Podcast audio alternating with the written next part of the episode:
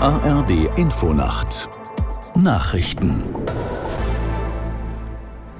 um 4 Uhr mit Ronald Lessig. Israels Regierung bereitet die Soldaten auf eine baldige Bodenoffensive im Gazastreifen vor.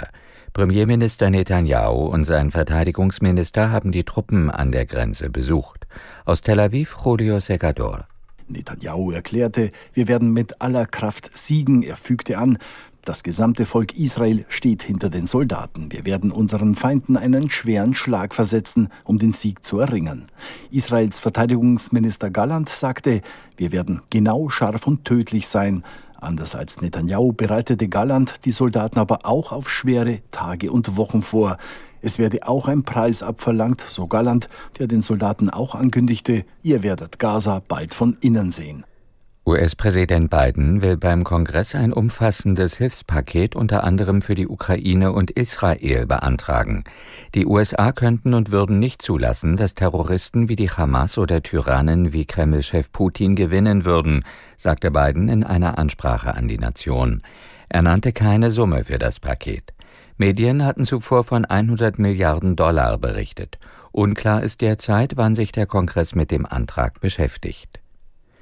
US-Präsident Biden empfängt heute in Washington den Präsidenten des Europäischen Rates Michel und EU-Kommissionspräsidentin von der Leyen zu einem Gipfeltreffen.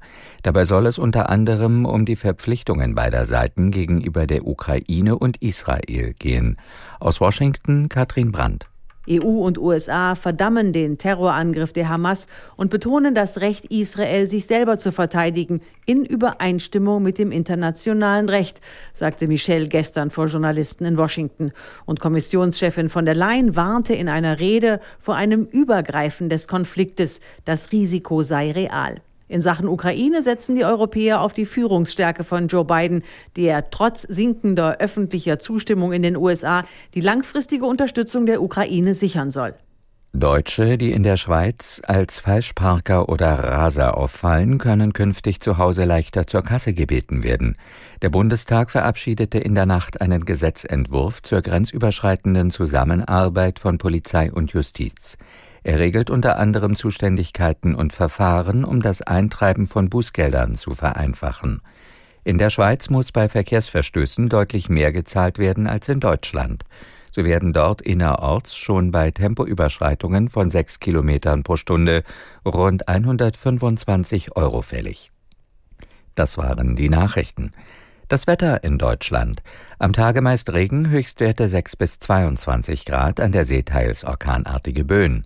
Die weiteren Aussichten am Samstag weiterhin Regen, bei Höchstwerten zwischen 7 und 17 Grad. Es ist 4.03 Uhr.